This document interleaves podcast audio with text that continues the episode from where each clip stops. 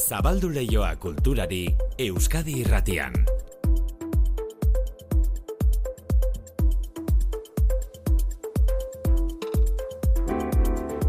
Eta gaur modu berezian gainera Donostiako estudioetan aurrez aurre agurtzen dugu Manu etxe sortu kultur leio asteko ordu honetan, baina gaur durangoko azokara joanak dira kultur leioko lankideak.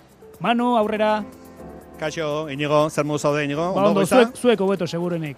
Bai, bai, ze badakizu, kulturaz gozatzea beti da berazgarria, ondo pasatzen duzu, ikasi ere bai. E, begira, e, Inigo, e, bi mutikotxo aurkeztuko dizkizut, Pau eta Martin. Mhm. Nik uste bereiek izan direla, aurtengo, bueno, e, ostir, gaur zer segunda? Osteguna, osteguna. Ostegun honetako lehendabiziko erosleak. Badakizu hor, beti izaten da, ez? E, Londresen Harrods, merkatalgunea handia, merkea alde hasten denean, lehendabiziko eroslea zein da, zein da? Bai. Ba, nik uste gaurko lehendabiziko erosleak e, Pau eta Martin izan direla. Goizeko amarter dietarako, ateak ireki orduko joan dira korrika korrika, bulegoren estanera. Eta Ara. bertan topatu ditut, entzuko ditugu? Bai, hoxe. Pau eta Martin. E, bulegoren estanean gaude, hemen e, Durangoko azokak ateak ireki ditu, eta lehendabizi ja jendea etorri da bulegoren lerrora. Eta gurekin dago, Martin, ez da Martin? Bai, Zer osi duzu, Martin? bulegoren diskoa. Eta bereie gainera disko hori firmatu egin dizute, sinatu egin dizute, Bai.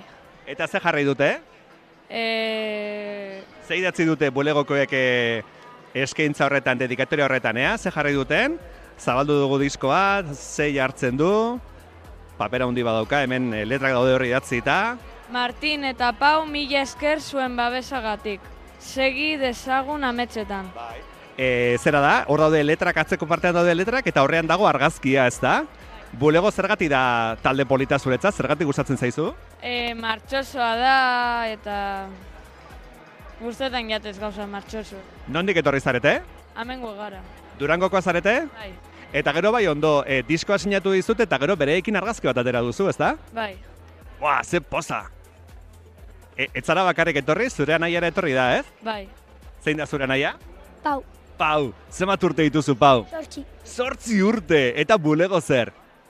Ondo guztetan jata. Dantza egiten duzu beraiekin? Em, ez asko. Aizue familia, ba, ongi pasa, eh? Eskerrik asko, agur, agur Marti, Ur. Agur, agur. Pau eta Martin. Pau eta Martin, e, nik uste lehendabiziko erosleak izan direla gaur goizean. E, nerea Loyola noizbait aurri izango zen, nerea, kaixo, zer moduz? Kaixo, arratsaldeon. E, baukaz horitzapenen bat, ume garaian etorri zinen ona, gurasoekin, eskolatik. Jo, ba, ez da, nire bizipena ez da oso popularra, baina nik umetan ez nuen durangoko azoka ezagutu. Ja, e, gaztaroan lagunekin parrandara izan zen nire gerturatzeko modua. Parranda, bo, ez dago gaizki, eh? Parrandaren bitartez kulturara iristea igual, esango dugu edo. Bueno.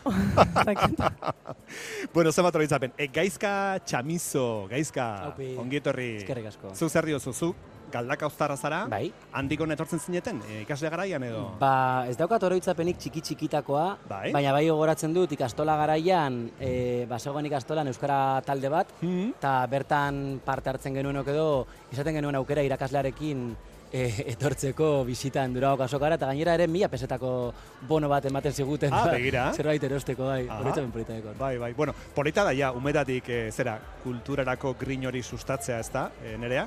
Bai, Ez? bai, niretzako oso bizipen politak dira hemen durangokoa, gu, gure umeekin eta horrela etortzen etortzen gara, eta nik uste dut bai, hola sortza izula barruan, ez? E, betirako gelditzen diren oroitzapen batzuk, edo... Bai.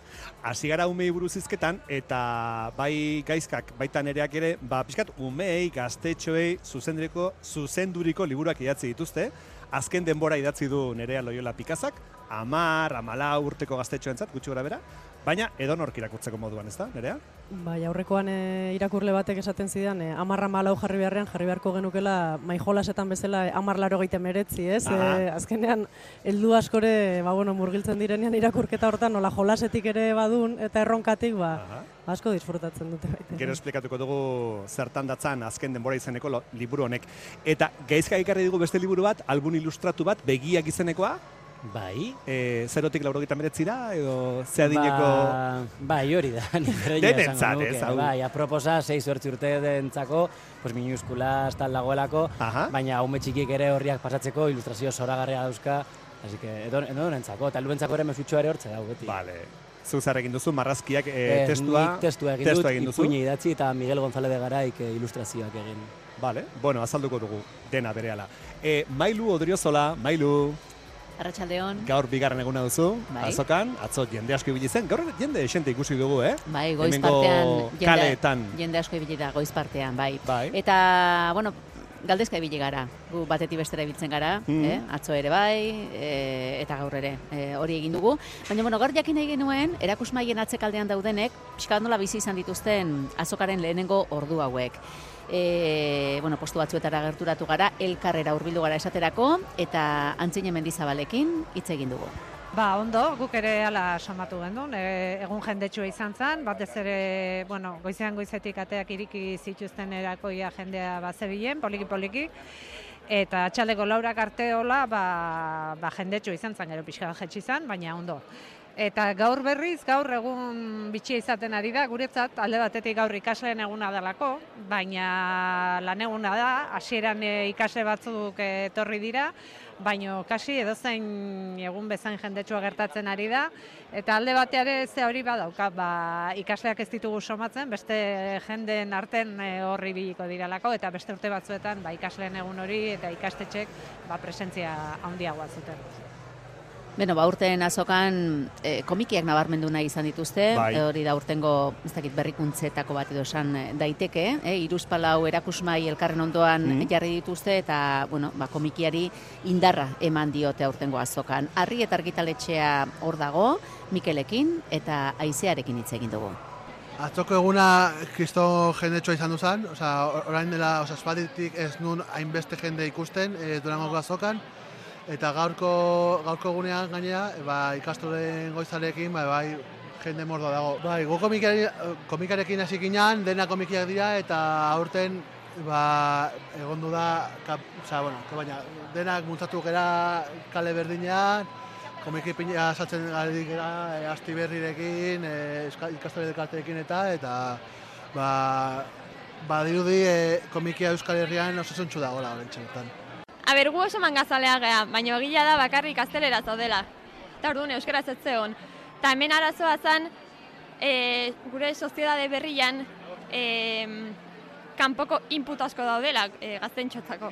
Eta orduan, e, beraiek ikusten zuten mangan asunto hau, como de extranjeros, ez? Igual bakarrik japoniarra ez egon egotetik, gaztelera egotera.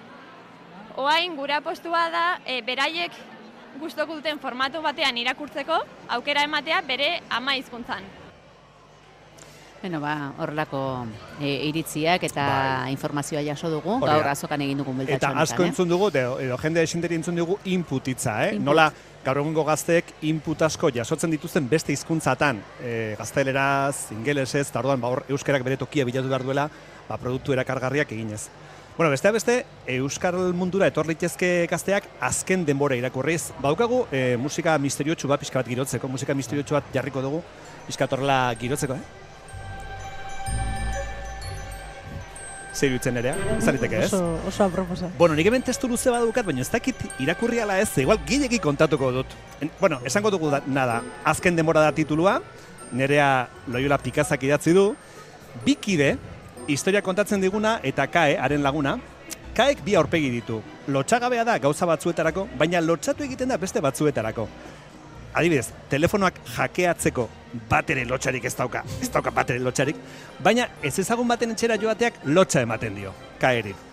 Bueno, azkenean, elkarren arritmoan joan dira bi lagunak, emakume bizilagun baten etxera, arek eskatutako lan egitera. Gela bat margotzera. Udako egun zoragarria da, bainu bat hartzera joateko eguna proposa, baina, bueno, agindu ziotenez lan egingo zutela, ba, badoaz azkenean agataren etxera, pintaketa lanetara. Baina ez ustean, lan praktiko bat izan behartzuna besterik gabe, ba historia fantastikoa bihurtuko da. Horraino kontatuko dugu? Zoragarri. Eh, horraino. Zoragarri. Nik ere hor- horraino kontatzen dut. Horraino kontatzen duzu. Bale, esango duguna da, normalean, e, irakurle batek liburu bat hartzen duenean, barenda biziko horrialdetik azkeneko horrialdera iristen da. Baina hemen, irakurtzeko modua desberdina da, nerea. Bai, liburu honek eh, eskaintzen duna da formatu aldetik berrikuntza bat, Mhm. eh, kombinatzen ditulako aukeratu zure abentura eta ies liburua daolako hibrido bat, ez? Horrek esan nahi du, bueno, alde batetik eh, protagonista irakurlea bera da, beti e, irakurtzen ari zarenean, ba, bueno, ikusten duzu zu ari zarela histori hori bizitzen, eta orduan aurrera egiteko batzuetan erabakiak hartzeko eskatuko zaizu, e, bi edo hiru gauzen artean erabakitzeko, Bai.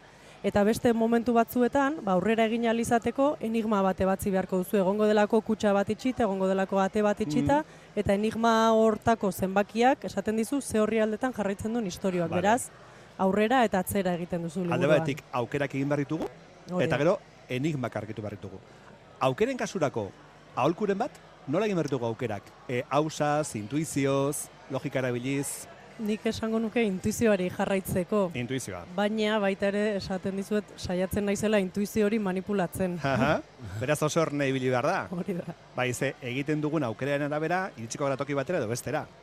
Bai, eta gainera, e, ies liburu egitura horrire usteko, e, bide guztiz on bakarra dago, hau da, bizirik aterako zara historiotik, aukera onak eginez.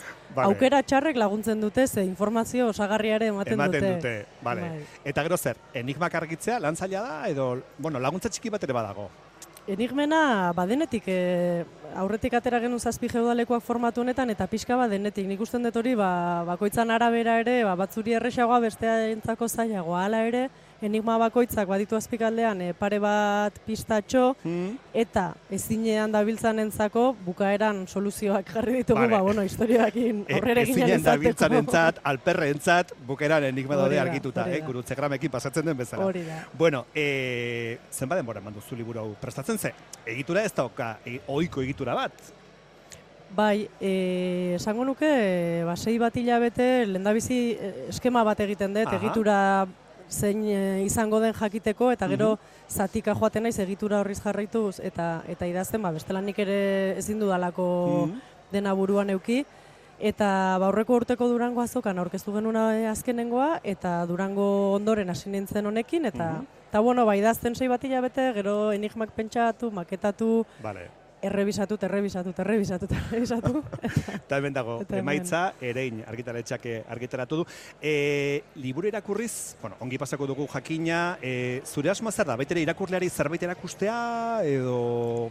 Niretzat ira- erakustea baino gehiago, bueno, e, gai oso potoloak daude horratzean, Mhm. ez? Ba, dago ongizate pertsonala versus ongiza- ongizate e, globala, Bai. feminismoa ere badago, baina niretzako liburu honek eskaintzeko aukera, eskaintzen du aukera polita, pixkat, irakurtzaletasuna ere sustatzeko. Mhm. Zeren eta irakurtzaleak ez direnek ere, sartu egin behar dute liburuan. Hau da, nik eskaintzen dizut jolas bat, Mhm. baina jolastu ahal izateko irakurketa kontziente bat egin behar duzu, bestela ezin duzu jolastu ezin Bai. duzu erabaki. Mhm. Orduan, bueno, irakurtzaletasuna sustatzeko ere Bai. balio dezake. Hori, alegin txiki bat eskatzen diozu irakurleari. Claro. Ez handia, jende ez da ila beldurtu, baina alegin bat eskatzen du, ez? Hori da. hori. Erne irakurri behar da. Ba, azken denbora, nerea Loyola Pikaza. Gero daukazu orkezpena, hemen durangon, ez da? Lauterditan aurkeztuko dugu musika eskolan. Aha. E, jendeak galderak eta egiten ditu, horlako orkezpenetan, edo lagundu egin pixka bat, edo... Bai, normalean entzutera etortzen dira, eta eta ez ez dira usartzen. Gero igualola banan-banako harreman horretan bai egiten dizkizute galderak, baina... ez? Bai. Vale. Bueno, badaukazu beste proiektu bat eskuartean, e, Raul Gerra Garrido beka eskuratu duzu, Hori da. e, narrazio batzuk idazteko edo, Bai, Gipuzkoako foru aldundiak ateratako beka berri bada, eta Mm. bueno, ba, proiektu bat aurkeztu nun bertan, e, ipuin bilduma bat idazteko, eta eta orain udazkenean baduela gutxi jakinarazi zidaten e, baneri eman zidatela, eta bai, ba, landa lan horrekin ere bai. azken denbora, nerea Loyola Pikaza. Eskerrik asko, eta Manu. jende hau sartu dadila, eh? Bai, hori da. Zira, zora agarria, eh? Bai, ez da? Bai, bai, bai. bai, ez da? Bai, bai. Hori da, ez? Kontuz beleekin. Kontuz beleekin. Kontuz beleekin, Bai. ze Hori da. arriskutsu xamarra dira. Baina, bueno, erne ibiltzen bagara eta azti ibiltzen gara, Hori da. e, usatuko ditugu beleak. Nerea, eskerrik asko. Zuei. E, badukazue, gure teknikari badukate, txope taldearen abesti bat, zai? Txope tal- taldearena. Hau da, txope.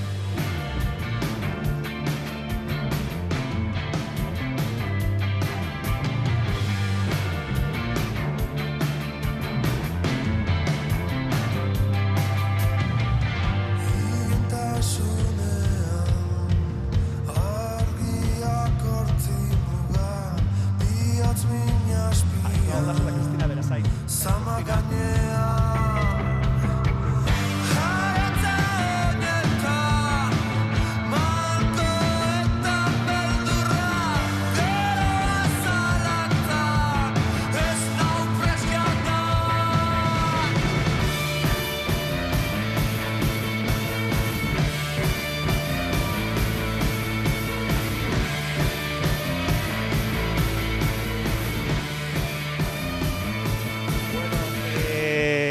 Txopet taldeko musika dau, eta bestia da aiztoa erakutsi, eta kantau ongi ezagutzen du gaizka txamizok, ez da? Gaizka Bai, ongi bai, ezagutzen bai. duzu?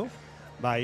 E, bideoklipa egin duzue kanta honekin. Bai. Eta hor ikusiko zaitugu dantza egite, baina modu berezi batean, ez? E, barra vertikal bati lotuta. Hori da, pole dance deritzona Pole dance. Mm? Bai, ba, bai txopet eta bai be, bideokliparen zuzendariak, Aitor Gametxok, bazeukaten ideia bat, kanta honi zentzua emateko bi- bideoan, eta pole dancearen bitartez ere, ba bueno, bere, bere mezua uztartu nahi zuten. Mhm, bai.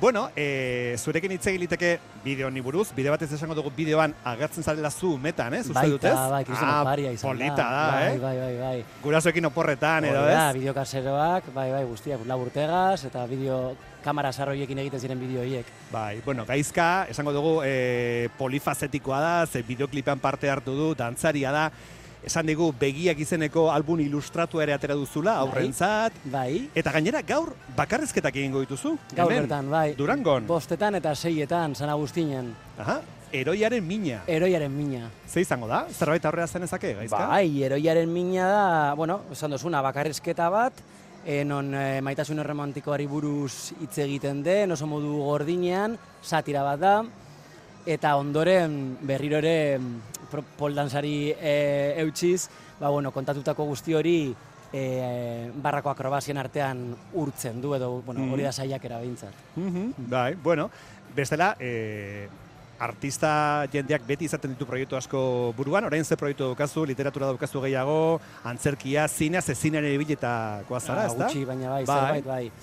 Ba, orain, e, idazlea egia esan, ez naiz du nire burua idazletzat hartzen, asko gustatzen zait idaztea, nire gauzatxoak, eta kasu honetan, ba, horrela, horrela jaio zen begiak album ilustratua. Bai. Gehiago izan zen ilustratzailearen ekimena, neurea propioa baino. Baina, bueno, oso zoriontzu proiektuan parte hartu izanagatik. Eta esku hartan dituan proiektuen artean, antzerkia. Antzerkia, Antzerkia. oh, bai. Bai, zorionez, eh, bueno, edo zoritzarrez, ba, bueno, mundua badakigu zelan joan, batzutan gora, batzutan bera. Aha. Eta benduan, bintzat datorren astean beste emanaldi bat dekogu Bilbon, beste pieza labur batekin. Oso ongi, oso ongi. Bueno, e, argitaletxea da, iparraldeko ZTK, ez da? Hori bera. duena. Bai. Hemen gertu dago ez dana? Bai, hortxe bertan, bai, denbora mandozte joateko korrika. Vale, eta ari zara liburuak sinatzen eta horrela? Ez, ez, Gaizka, ez naiz horretara heldu, ez. Gaizka txamizo, eskarrik asko kultur lehiora zuei, arrimatzeagatik. zuei, Oso ongi. eskerrik asko. Bueno, e, musikaz ari gara hornitzen e, saio hau, eta bada talde bat, desenteko arrakasta daukana, lier taldea, aurki bukatuko da beraien bidea, edo behintzat, e, aldi luze baterako etenaldi bat abiatuko dute, baina lier taldeko lider nandok baduka beste proiektu bat, bele, izenekoa, bele.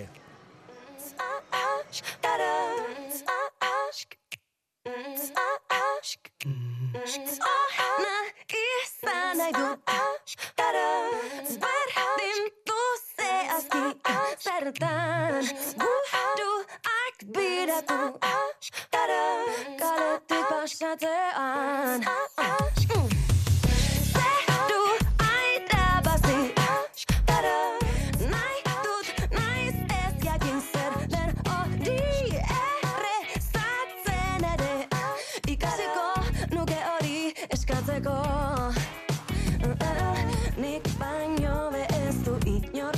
Bueno, ez dago gaizki, eh? Abesti hau, eh, ritmo hau, eh, pixkat mugitzeko. Eh, Kristina, berazain, Kristina, ongi etorri kultur lehiora. Ongi etorri eskerrik asko. Ainhoa Olaso. Aupa, Ainhoa zer moduz? Ederto. Bueno, eta hemen da gurekin baitere, Itziar Ituño. Itziar. Ah, aupa, arrastion. Bueno, musika pitin bat jarri zego pixkat horrela Ona, mugitzeko, gainera, eh? lider. Eh? Ze onak diren. Eh, lider taldeko, zera, lider nandoren proiektu Bai. berria. Lider, lider Ah, bide batez. atera dugu. Bai, bele Oh, proiektua. oh. Bai, bai, bai, bai, bai. Eta gainera, eh, lider nandok liburu batera ekarri du, ona, zera, Mhm. eh, Durangoko azokara. Bueno, eh, etorri zarete zineaz hitz egitera, ze Durangoko azoka baliatu duzue emakume zinemagileen topaketa bat egiteko, hainoa? Mhm, Bai, e, bueno, antzeko zuzer antolatzen saiatu gara. E, bueno, bada e, Meridano Moren e, elkartearen e, e, proiektu bat, ja hau hirugarren urti dana antolatzen dana. E, aurreko bietan Katalunian e, egonda edo antolatu izan topaketa eta ba urten e, azokan bueltan e, antolatzen ibili gara eta eta azokako egunetan e, elkartu gara gaur bai goiz eta eta eta arratsalde. Bai, eta aukeratu duzu itziar, puri-purian dagoen gai bat, ez da, zaintzaren gaia, ez? E, Bueno, hori zaintzaren gaia jorratu arratsaldean jorratuko Arratsaldean, da. jorratuko da. Goizekoa izan da, zera, eh, Gerra, gerra emakume- funtzionala eta eta emakume. Aha, Bai, bai. bai, hori da jorratu guna goizean. Bai, bai, bai, bai. Eta, bueno, askotan egiten den galdera da, baina emakumeak beste begira badauka, zina egiterakoan eta...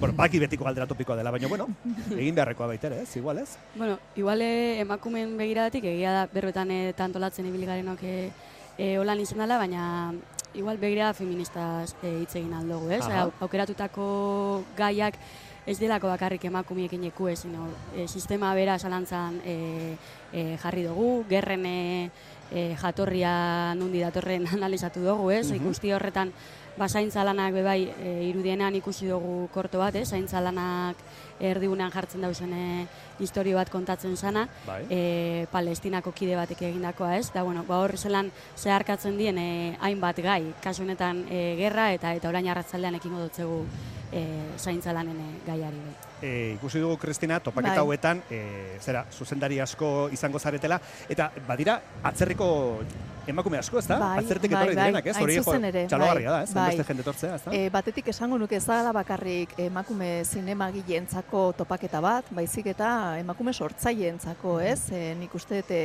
ba, gaur topatu garenen artean, ba, kazetariak gaude, aktoreak e, badaude, irudigileak daude, orduan e, esango nuke emakume sortzaileen e, topake bat, topaketa bat izan dela, eta hain zuzen ere aberasgarria izan da e, mundu, e, munduko txoko ezberdinetako emakumeak elkartu garelako. Batzuk fisikoki eta beste batzuk ba zoritzarrez ezin izan dutelako. Durangoraino etorri ba e, okupatutako edo estaturik gabeko nazioetako e, sortzaileak direlako eta ez dutelako baimenik izan ba ona etorri ahal izateko, ez? Eta Mhm. bueno, ba nik uste dut, e, sare moduko bat e, sortzea, ba, gure artean e, ba, eztabaidatzeko, hausnartzeko, gure zalantzak eta gure eguneroko tasun horretan ba, sortzen diren e, bagakoetaz eta hitz egiteko eta ba, gaur aberesgarria izan da ba, e, palestinar bat e, egonda gurekin ro, rosabako.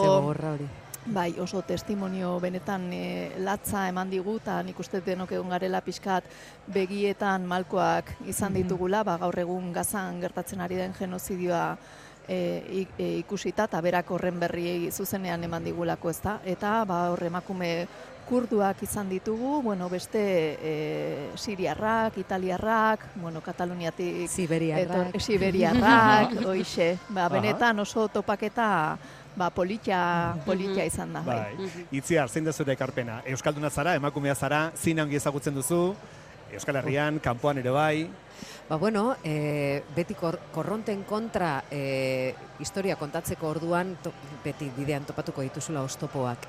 E, zure lanak, e, ba, oi hartzun bat, e, oi hartzun internazionala izan alizateko. Hori da apurtxo bat atera dugun ondorioa eta horretarako ba, egin behar dugunea dala ba, e, ba, ba, Saretu, e, indartu, indartu, saretu, e, e, alkartasuna adierazi, lagundu, alkarri lagundu. Eta jarraitu lanean, ez? Eta, Mhm. bai, eta be- e, beldurra baztertzea eta aurrera jarraitzea. Bai. Ni euskaldun moduan hori da. Bai. E, e, atera doan ikasketa. Bai, hontan. e, atera nik beste ondorio bat ere atera dut, eta azkenean da, e, ahots batzuk isilarazteko nahi bat da. dago, Mhm. eta, bueno, bazkenean gure esku dagoena da, e, isilik ez egotea, ez? E, gure ahotsa helaraztea eta munduan dauden pues, hainbat gatazka, eta e, hainbat herriren berri berri Bai. ematea, ez? Hor, askotan aipatzen da, e, aipatzen ez dena ez da existitzen, ba, guazen Bai. e, hitz egitera behintzat. Eta sinisten duzue zineak eduki dezakeen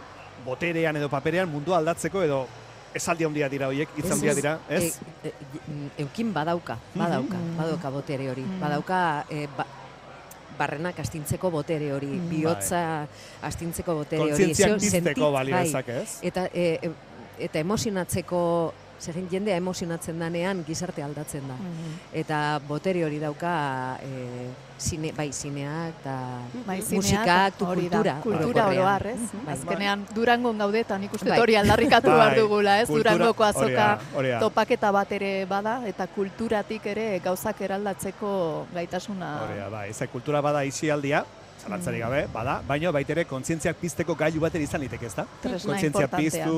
Bueno, arratsalderako lehen aipatu dugu pixka, bat, ze plan daukazu arratsalderako, Ainoa?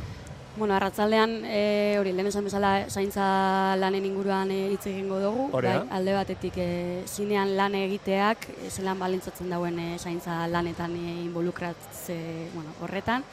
E, sinema sortzerako momentuan edo, edo sorkuntza momentuetan ere, e, nola ematen den, ez? E, horre talde lana izaten da askotan, ez? Eta talde horretan nola ematen diren e, zaintza lanak, hor er, esti urresolaren e, e, ekarpena ere jasoko dugu bideo batean eta eta berak aipatuko dau, ba, kuerdaz bere film laburrean nola eman zen, ez? E, hor ko- bertako aktore gehienak edo asko emakume nagusiak dira, ez? Eta nola suposatu zuen e, e, bueno, zer suposatu zuen rodaje hori egiteak eta Aha. eta bera azkenengo pelikulan e, 20.000 espezies de abejasen ere e, ba, nola eman zen esaintza lanak e, bai talde eki, osea, ekipo tekniko eta artistikoaren artean. Bai. Baina gero ere nahi dugu eman balioa, bueno, orain hitz egiten ari garen, ez, sorkuntzak ze ekarpen egin aldauen e, guzti honetan, orain Euskal Herrian e, borroka bat oso gori-gori dago e, zaintza sistema publikoaren aldeko hau, e, ba, danok buruan, azaren hogetan marreko grebako Greba, irudiak, bai, hori ez? Eta hor, sistema berri bat sortzera baldin bagoaz, kasu honetan zaintza Mm. sistema publiko bat, pues imaginatu beharko dugu Bai. nolako zaintza sistema nahi dugun, ez? Imaginatuko dugu nolako zaintza lanak nahi ditugun gure artean, nola nahi dugun zaindu lurra, herria, e, jendea, eta horretarako ba, tresna oso interesgarria sorkuntza eta kasu honetan sinema. Beraz, Bueno, gaurkoa laburra izan da, baina balio beza pixkat jendearen Bai. kontzientzia pixka bat astintzeko. E, Ainoa Olaso, Kristina Berazain eta Itziarri Tuño, eskarrik asko, irukote. zueri. Zueran etortzeagatik. Arrastion. Bueno, hemen itxi behar dugu e, kultur lehioa, e, baina igandera bitartean izango duzue Euskal Irratian hemen gertatzen denaren berri gure saio eta albistegietan Durangoko azokaren berrogeita emezortzi garren ekinaldi edo edizio honetatik eta Euskara eta Euskal kultura fantasia direra aldarrikatuz. Eskarrik asko eta asteburu luze on denoi, aio! Ibai, bai.